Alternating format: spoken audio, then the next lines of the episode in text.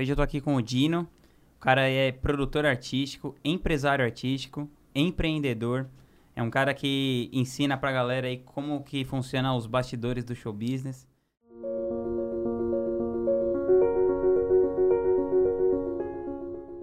É impressionante o quanto de coisas que ele já fez, tudo que ele já conseguiu. Cara, queria que você contasse a sua história, assim, desde quando você começou lá em Salvador, até quando você chegou aqui em São Paulo. Como que foi um pouco dessa trajetória? Ô, Rodrigo, primeiro, muito prazer estar aqui. É uma honra, você sabe que talvez eu seja um dos ouvintes mais fiéis do seu podcast. Eu ouvi todos. E Aí eu, sim. E Agora você vai vezes. ouvir o seu. Agora eu vou ouvir o meu, cara. Vai ser um prazer enorme. E eu comecei, como você falou, em Salvador, tinha 16 anos mais ou menos. E nessa época eu tinha uma banda, montei uma banda de rock. Não era uma banda muito boa, mas era muito divertido, né? A gente ensaiava, tocava, fazia uns shows. E aí eu comecei a produzir uns eventozinhos pequenos de colégio e tal. E um amigo meu, que era artista já, e ele já era mais bem sucedido, foi contratado por um escritório grande de Salvador. E aí ele falou, cara, quer trabalhar comigo e tal? Me deu um toque, falou, acho que você é um cara que é melhor no bastidor do que no palco e tudo, deu aquele toque. Eu falei, pô, você tá certo, vamos embora. E aí eu comecei a trabalhar com isso muito cedo, fiz de tudo, assim, fui porteiro de festa, pegava bilhete, colocava pulseira. Aí fui fazendo é, bilheteria, que já era um cargo de mais confiança, assim, você mexe com dinheiro. Fiz camarim, produção de palco. Aí eu comecei a fazer os meus próprios eventos, né? Porque nessa é. época o escritório fazia muitos shows populares, né? Ivete Sangalo, Aviões do Forró, que é massa, mas eu gostava muito do rock, né? Então eu comecei a fazer as bandas que eu gostava. Juntei um dinheirinho, montei, fiz o meu caixa, e aí fiz um evento. A primeira vez que eu fiz um evento que custava mais de 10 mil reais, por exemplo, fiquei aquela sensação, nem dormi uma semana. e foi muito legal. Comecei minha trajetória assim. Aí eu comecei a fazer esses shows. Comecei a ser o contratante de Salvador com 18, 19 anos, mais ou menos aí. Eu tinha 18, 19 anos. E aí, com uns 21 anos, é, me chamaram para montar a grade de um festival chamado Rock Concha. O Gustavo Andrade e a Ira Carvalho, que são grandes produtores lá de Salvador, eles eram sócios dessa marca e me chamaram para ajudar a montar a grade. E aí eu montei a grade, fiz a produção e numa dessas voltas da vida, um voo do Raimundos atrasou e aí a gente fez uma logística lá, alugou um jato e eu fui buscar eles de van, os caras gostaram de mim. Aí o Caniço falou, cara, a gente tá precisando de um produtor de estrada. Agora você precisa ir para São Paulo semana que vem. Você topa? Aí eu fui conversar com a minha família. Na outra semana eu tava morando em São Paulo. E aí fiz uma turnê com Raimundos e tal, e aí tô aqui até hoje em São Paulo. Poxa, de bola. E hoje em dia você empresaria um, um artista ainda? Ah, sim, o Peu Del Rey, que é esse artista que chegou para mim lá atrás. Ah, que legal. É, nada mais justo do que empresariar ele pelo resto da vida, né? Porque o cara chegou para mim e falou, cara, vai pro bastidor, melhor tocando guitarra e cantando. É o mínimo que ele pode fazer. e aí a empresaria ele acabou de lançar um disco, inclusive, que chama Peu Canta Ivete, que é ele fazendo as releituras das músicas da Ivete Sangalo, sabe, pela gravadora Deck. Que legal. Já bateu mais de um milhão de streams, assim, tá indo super bem. Ele teve uma música na novela da Globo agora também, numa novela chamada Espelhos da Vida, foi um, um dos temas de um casal lá. Então a gente tá super feliz, tá em turnê, tá massa. Pô, incrível. E, que, e além disso, você também atua em outras áreas, né? Empreendendo e tal, você, você presta outros tipos de serviço, consultoria, faz plano de carreira. Queria que você me contasse assim, as vertentes onde você atua hoje. Então, é, eu tenho um, eu montei um blog chamado Bandas do Caminho Certo. Quando logo quando eu vim para São Paulo, quando eu saí do Raimundos assim, falei, cara, eu vivi tanta coisa e eu preciso passar isso para as pessoas de alguma forma. Eu vi, tipo, a gente tocou com Offspring, a gente tocou com Guns N' Roses, a gente tocou com Lollapalooza. Essa oportunidade foi, foi me dada, né, pelo Denis Porto, que é o empresário do Raimundos, foi foi sensacional assim, e eu e eu precisava escrever sobre isso. Eu comecei a escrever um blog. E aí desse blog surgiu um, um infoproduto e no nosso segundo lançamento a gente fez 100 mil reais. Que legal. É, foi, foi muito doido, assim, era muito dinheiro. Eu olhava e falava, não estou acreditando. E a gente não sabia nada de tráfego. Pra você ter noção, nessa época, a gente... Que ano que foi? Isso, cara, isso devia ter... Deixa eu pensar, eu sou ruim de ano. Eu tenho 26, deve ter uns 4 anos quatro anos atrás, 2015, 2016. Certo. É, pra você ter noção, a gente fazia as campanhas todas erradas, assim, não tinha, não tinha noção de nada, sabe? Ficava repetindo o post para poder impulsionar para outro público. Então tinha 10 posts iguais no Facebook, era horrível. E ainda assim converteu. Você vê que naquela época era mais fácil e que o, o, o produto era muito bom também. O curso era muito legal. E aí eu comecei com isso, e aí, naturalmente, os artistas que faziam curso me procuravam e falavam assim, mas quanto que é para eu fazer um Skype com você de uma hora? Eu nem sabia quanto cobrar. Eu comecei a, a colocar uma base ali. Ah, e quanto que é para você escrever um plano de carreira para mim? Aí eu, ah, não sei, deixa eu... Vou escrever de graça. Aí eu escrevi, tipo, o primeiro de graça. Aí eu vi que eu passei um mês escrevendo, um mês pensando, umas 12, 14 horas escrevendo. Eu falei, não, preciso cobrar por isso aqui. Aí depois eu comecei a cobrar e aí tenho essas, essas, essas frentes, né? Tinha consultoria, mentoria e plano de carreira para artistas. Eu dou uma aula ao vivo toda terça-feira, gratuita, para uma galera e é, e é super massa, assim. É Sobralizando. Sobralizando, cara. Foi muito, muito por conta do Pedro Sobral, assim. Tanto que eu faço de terça-feira. Eu perco a aula dele para fazer a minha, mas depois eu assisto a reprise. Aí você assiste a reprise na comunidade Sobral. Na comunidade Sobral, tô na comunidade Sobral, lógico. Show de bola. Cara, falando do Pedro, quem, quem é uma referência para você aí no marketing digital? Cara, é isso que é complicado, porque é o Pedro Sobral. Eu gosto muito, eu acho Legal. que é, tem uma coisa do Pedro Sobral que para mim é incrível, que hoje em dia ser verdadeiro virou um elogio, né? As pessoas vão dar parabéns para as outras, fazem: "Não, Rodrigo, parabéns, você é um cara super verdadeiro", sendo que deveria é ser, né? óbvio, né? né? É o óbvio, né? E o Pedro, ele é muito true, cara, muito assim, eu acho que ele é muito true com tudo, com hater, com fã, com todo mundo da comunidade. E, e, essa é uma característica que, infelizmente, hoje é tão escassa né, nas, nas pessoas, nos players e tudo. E é uma que, cultura muito daqui também, assim, né? De não querer ser, ser desagradável tal. Tá, ser meio fake com a coisa. As pessoas mostram frames da, da vida dela, ali, frames de felicidades, frames de sucesso. Sendo que, na verdade, você tem que ser tem que ser sincero com a sua audiência o tempo todo. Eu acho que isso é o, isso é o que mais importa, isso é o que mais me chama a atenção dele. Eu gosto muito do João Bogado também, das coisas que o João fala. É, gosto muito do Gabriel Goff, trabalhei com o Gabriel Goff uma época do, é, e ele me ensinou muito sobre marketing digital. Do Gui Cardoso. São, são pessoas que eu gosto ah, muito. E de você, obviamente. Ah, né? Imagina. Cara, e se você pudesse colocar uma frase no outdoor que tipo, todo mundo fosse ver, que frase você colocaria? Colocaria nunca deixe de ser você mesmo. Isso é muito importante, assim. É uma coisa que eu, por exemplo, eu, eu acho que eu passei um tempo da minha vida em que eu deixei de ser eu. Eu passei muito tempo rodeado de muita gente, sabe? Tipo, quando você, você trabalha com o Arnaldo, você sabe, você viajando em turnê, 14, 15 pessoas o tempo todo, dividindo ônibus, avião, hotel, aí depois relacionamento, aí você volta para casa, amigo, namorada, família. E aí eu passei um tempo sem estar sozinho, sem ser o Dino. Eu era tipo, ah, eu era o empresário do fulano, o namorado da fulana, o filho da fulana e o Dino. Cadê? Então eu me perdi um pouco assim de quem eu era. E aí de uns tempos para cá, principalmente esse ano, eu fiquei um pouco sozinho. Falei, cara, eu sou assim, olha só.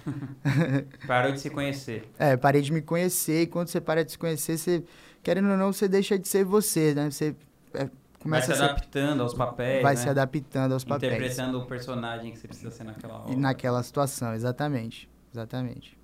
Foda. Cara, e como que você se vê nos próximos anos, assim? Como que você planeja a sua vida? Sei lá, o que, que você acha que vai acontecer com você nos próximos cinco anos? Ou, quiçá, o que você gostaria que acontecesse, assim? Então, velho, eu não consigo fazer muito planejamento de longo prazo, porque as grandes coisas que aconteceram na minha vida, elas... É meio piegas faz, foram meio de surpresa. É lógico que tudo a gente está plantando. Eu não fui trabalhar no Raimundos por causa de um dia. Foi porque desde os 16 anos eu estava vivendo música. Se preparando para aquele dia. Para aquele dia, exato. Eu larguei a faculdade, passei na federal, eu larguei para fazer um evento. Então, em algum momento isso iria acontecer. Poderia ser o Raimundos, poderia ser o Titãs, sacou? Foi o Raimundos. E então muitas coisas, é, tudo muda muito rápido, sabe? Eu nunca faço um planejamento de cinco anos. Eu geralmente faço o planejamento de um ano. Eu vejo a falar dois, três, mas eu faço um ano.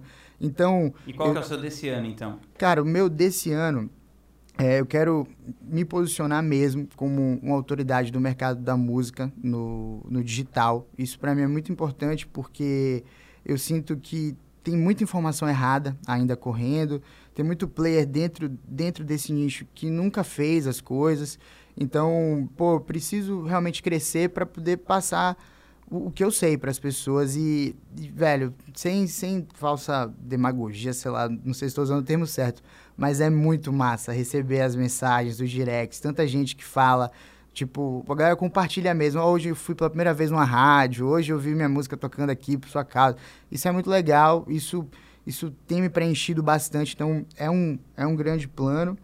E eu quero também crescer o meu canal do YouTube. E se tudo der certo, né? Porque talvez seja dezembro, talvez seja janeiro, fazer um festival esse ano. Fazer um festival bem bacana, assim. Ah, que legal. E qual que é a sua maior dificuldade na, na sua produção de conteúdo? Na minha produção de conteúdo, acho que a minha maior dificuldade, cara, é em não ser muito repetitivo, sabe? Porque apesar do mercado da música ele ter muitas frentes que eu posso falar, o que que acontece?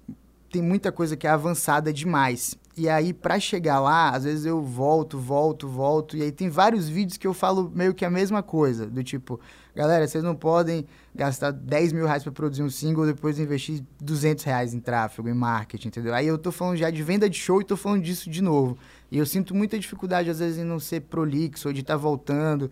E às vezes, o, internet, né, o cara não ele não vê o conteúdo do jeito que a gente faz. O cara, eu tô produzindo conteúdo há um ano, o cara viu de ontem, entendeu? E ele fala, não, mas como assim eu não posso, não posso gastar 10 mil no single e no single, no caso, uma música e investir 200 em marketing? Por que não? Ele não viu outro vídeo, né? Então, eu, eu sinto uma dificuldade de contextualizar. Fico o tempo todo tentando contextualizar, assim.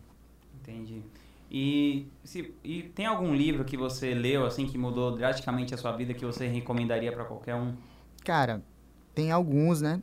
É, que são, foram sensacionais. Mas um livro em especial é o Eu S.A., do Gene Simmons, que é o baixista do Kiss. É um livro, apesar do Gene Simmons ser uma figura extremamente, né? Polêmica, polêmica e tudo mais, o livro do cara é bom, isso é indiscutível, né? E, e livro também é igual a tudo na vida. Você lê, tira aquilo que é para você e o que não é, você deixa ali. Ele é um cara extremamente capitalista. E o que, que você tirou para você? Cara, eu tirei para mim a força do trabalho duro, sabe? Eu trabalhei duro desde sempre e eu me conectei muito com ele. Foi o único livro na minha vida que eu chorei lendo. Então, Caramba. foi muito forte para mim. É, o, o, ele tinha uma relação muito forte com a mãe, né? Porque o pai dele abandonou eles. Ele, ele é israelense. Então, ele conta no começo do livro que eles não tinham nada, velho. Não sabia, não sabia o que era televisão, não tinha marca de pão. Pão era pão, manteiga era manteiga e leite era leite. Era isso, as refeições. E aí ele fala de um dia que ele pegou um, uns cactos e conseguiu uns frutos para vender, conseguiu algumas moedas e aí ele tomou um sorvete e ele falou, ele fala uma coisa que é tipo assim, não existe nada mais saboroso do que do que você ter uma coisa que veio através do seu trabalho duro, sabe? Que veio através de você, que é mere... vem do merecimento. E eu, e eu tive isso a minha vida toda, assim. Eu, eu, eu, eu, deixei de ser sustentado pelos meus pais com 18 anos. Com 18 anos eu não recebia mesada, não recebia nada. Quando eu vim para São Paulo com 21 anos, eu até dormi no sofá da casa de um amigo meu, porque eu quebrei uma época da minha vida, normal. Arrisquei demais, acabei quebrando e dormi na casa do sofá de um amigo, depois me recuperei. E nunca, sempre foi muito por conta do meu esforço mesmo. Tem outra coisa que ele fala no livro que é muito, muito linda, assim. Ele fala que como ele passou muita necessidade quando era jovem, ele aprendeu a viver com pouco. E aí ele fala, é, você não precisa de muito para viver. Ninguém precisa de muito para viver. Mas isso não significa que você não possa ter tudo. Isso é muito, muito forte, né? Pô, que incrível. Cara, e tem algum hábito, assim, que você incorporou na sua vida nos últimos meses ou anos que aumentou drasticamente a sua qualidade de vida? Tem, tem, tem sim. É, eu, a, a, gratidão é uma coisa que. As pessoas estão usando gratidão hoje em dia para qualquer coisa, né? Mas camisa, gratidão, pessoas usando. Mas o agradecer, né? O fato de agradecer, isso tem. Isso mudou minha vida, assim, né? Eu tive umas reviravoltas na minha vida nesse ano. E aí, é, quando você agradece, você começa a perceber um outro lado da história, né? E o agradecer, ele não é agradecer, ah, muito obrigado por eu ter fechado um trabalho de tantos reais. Não é isso. É agradecer pela cama quentinha, pelo, pelo banho quente, pelo café da manhã que está ali todo dia, sabe? Pelo teto que você tem. Primeiro pelas coisas básicas, por ter uma praça do lado da minha casa que eu posso correr lá todos os dias. E eu agradeço depois eu, pelos meus amigos e vou agradecendo. Cara, um dia que eu não agradeço. Eu não lembro a última vez que eu não agradeci depois que eu comecei esse ritual, mas eu tenho certeza que um dia que eu não agradeço é um dia que eu vou olhar o mundo de um outro jeito, sabe? É muito importante. Até porque é, eu acho que, principalmente, eu não sei se isso vem de antes, mas a nossa geração, ela se acostuma muito com as coisas. Eu que trabalho no mercado musical, né? O artista, ele fica a vida inteira, ah, eu queria muito ter 50 mil ouvintes mensais no Spotify. Aí, tá bom, vamos fazer um trabalho aqui. Bate 50 mil ouvintes mensais. Ele, Nossa, agora eu quero ter 100, 50 é muito pouco. E aí vai, vai. Ah, eu queria tanto fazer um show, aí faz um show, depois não está satisfeito com o show porque tem pouca gente, aí vai. E a gente, na nossa vida, é assim também. A gente se acostuma com as pessoas maravilhosas que estão ao nosso redor e de repente para de dar valor. Toma como garantido, né? Toma como garan... tudo como garantido, cara. Tipo, aquela velha máxima de que tem alguém em algum lugar rezando para ter a vida que você tem, sabe? E quando a gente agrade... quando, quando eu agradeço, eu, eu me afasto de me acostumar com as coisas. Me afasto de acostumar com o meu computador que eu sonhei tanto em um dia ter na minha frente, sabe? Me afasto de, é, de me acostumar com a minha casa. Sonhei ter uma casa com quintal, com jardim, tal. Tá tudo ali, sabe? Tá tudo ali todos os dias e, e não pode sair do nosso campo de visão, sabe? Tá, tem que estar tá no nosso campo de visão. O agradecimento traz muito isso. Pô, que massa, cara. E você medita? Cara, eu medito, mas eu medito mal. Como assim?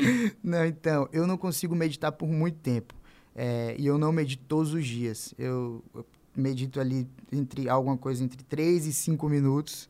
É um tempo que eu faço ali, que vem junto, inclusive coração, gratidão, e depois eu tento meditar um pouquinho.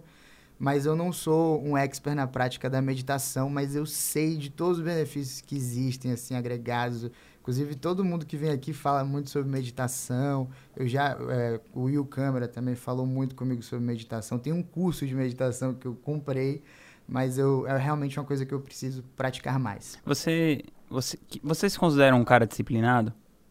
Cara, assim, eu vou ser muito sincero com você. Eu me considero disciplinado com aquilo que importa para mim, sabe? É, com outras coisas não, assim, tipo, é, mas eu eu sei que tem aquela máxima de o jeito que a gente faz uma coisa, a gente faz tudo. Mas quando uma coisa realmente está ali na minha frente, eu falo, pô, quero fazer isso, aí eu, eu sou muito disciplinado para fazer aquilo ali acontecer. Com outras coisas, não tanto, sabe? Cara, qual que é o conselho que você daria para alguém que quer viver da sua arte, quer viver da sua criação de conteúdo, do seu conteúdo artístico? Por onde você começaria, assim? Cara, eu, sinceramente, eu falo isso o tempo todo até para os meus alunos, para todo mundo. Primeiro conselho é seja muito verdadeiro. Porque se você for fake e as pessoas gostarem muito de você dessa forma, provavelmente você vai ser extremamente infeliz. E aí não adianta nada, entendeu? Então seja extremamente verdadeiro. O, pô, o Brasil tem 200 milhões de pessoas, velho. Se 0,1% se conectar com você, você tem uma audiência suficiente para viver de, da sua arte tranquilamente e saiba valorizar o seu trabalho. Isso é muito importante. E, obviamente, é, se conecte com essas pessoas o tempo todo. Eu tenho muito artista que acha que ser artista é ignorar o fã, né? Se colocar num, num patamar diferente, diferente tal. tal. Sendo que, na verdade, eu acho que nos dias de hoje as pessoas estão buscando cada vez mais aproximação mesmo. Quem se afasta, se afasta e vai embora, cara. Mas, Entendeu? assim, isso é, é, é, é, uma coisa mais conceitual. Você tem alguma coisa mais prática, assim, tipo, o que, que eu faria, assim? Se, no mercado da música, é, especificamente... Cara, no mercado da música, se eu, se eu fosse ser um artista hoje, né? Se fosse cantar e tocar, a primeira coisa que eu ia fazer era buscar outras pessoas ao meu redor para entender o que as pessoas estão fazendo, para tentar compor junto, para melhorar o meu, o meu nível de composição, né? Porque onde as pessoas erram no começo é justamente repertório. As músicas efetivamente não são tão boas quando você está começando, né? Normal, tudo é prática, tudo você vai melhorando melhoraria isso, não focaria de jeito nenhum em gastar para produzir conteúdo, porque hoje em dia não faz diferença, velho. O ouvinte, é, é até meio fora de contexto, pode soar mal, mas para alguém que está começando, o cara lançar uma coisa mega bem produzida, produzida pelo melhor produtor, não muda nada ele fazer um iPhone aqui, voz e violão. O que importa é a canção, a essência da composição, ele ali. E eu iria tentando colocar essas músicas no digital, criar, criar uma audiência através do digital, aproveitar que o digital está aí super forte. Em paralelo a isso, ia estudar canto, ia estudar violão, ia estudar ritmo, teclado, tudo que eu, tudo que eu pudesse para ser um, um excelente artista sem pular etapas. As pessoas elas ficam procurando atalhos, pulando etapas. Velho, vai igual a videogame, fase 1, fase 2, fase 3. Você não vai pro chefão com 5 minutos de jogo, sabe? Sim. E aí você vai melhorando, vai colocando as suas músicas, vai testando principalmente as suas músicas. Quando você se sentir seguro, entra em estúdio, procura alguém para produzir e faz um marketing daquilo, porque eu, eu, eu costumo dizer que mercado da música, velho, são rodadas de investimento, não tem jeito. Provavelmente você não vai ganhar dinheiro na sua primeira rodada de investimento, tá tudo bem. Você vai investir para produzir, vai investir para fazer marketing, mas o legado daquilo ali, aquela base de fãs está ali, sabe? Para uhum. quando você fazer a, quando você fizer a segunda rodada, você vai ter essa galera e mais a outra galera. E é uma hora você vai ter uma super galera e aí vai ser massa. Show. Cara, teve alguma falha assim, alguma coisa que deu errado na sua vida que depois te preparou para um sucesso posterior ainda maior? Algumas assim. Então pega a sua preferida. Ah, eu vou pegar aqui a, a minha preferida, que foi o seguinte. Quando a gente lançou o Banda do Caminho Certo, que a gente fez, tipo, 100k, eu... Isso não foi uma falha, mas foi uma coisa que eu fiz que eu achei super legal. Eu peguei esse dinheiro e investi de volta no mercado. Eu criei um projeto chamado Eu Invisto em Música, para as pessoas mandarem o material, e eu escolhi uma banda para empresariar e investir 100 mil reais. E aí, nesse meio tempo, outras pessoas me procuraram para lançar elas, sendo que eu mal sabia me lançar direito e tal. E nessa época eu não sabia meio que dizer não. Fui aprender a dizer não tardiamente. E aí eu parei o meu negócio, parei o Banda do Caminho Certo, que tava, tipo, faltando 100 mil reais para lançar outra pessoa, velho. E deu errado. Aí, como se não bastasse, eu fui lançar outra pessoa e deu errado de novo. Aí depois de anos eu voltei para minha essência, voltei para pensar no meu marketing, em mim, sabe? E, e, e, eu acho que as pessoas é justamente isso, assim, você tem uma coisa que você tá dando certo, velho, vai nisso aqui, não tenta abrir para muita coisa, sabe? Para tudo na vida. Você tá ali, você é um artista. Aí sua carreira tá começando a dar certo. eu vou fazer uma carreira solo, agora eu vou virar DJ. Não, cara, vai aqui, sabe? Enquanto tiver coisa para explorar e sempre vai ter, vai aqui. Vai chegar um momento que você vai sentir a necessidade real dentro de você de fazer alguma outra coisa junto com aquilo, mas uhum. não não perder a essência é, daquilo que tá rolando. Não perder a essência daquilo que tá rolando, porque o time passa, depois para você voltar é muito complicado. Show. Cara, obrigado aí por ter vindo aqui no meu podcast. Pô, Espero que você volte prazer em enorme, breve. Prazer enorme. Tamo Rodrigo. junto. Muito obrigado.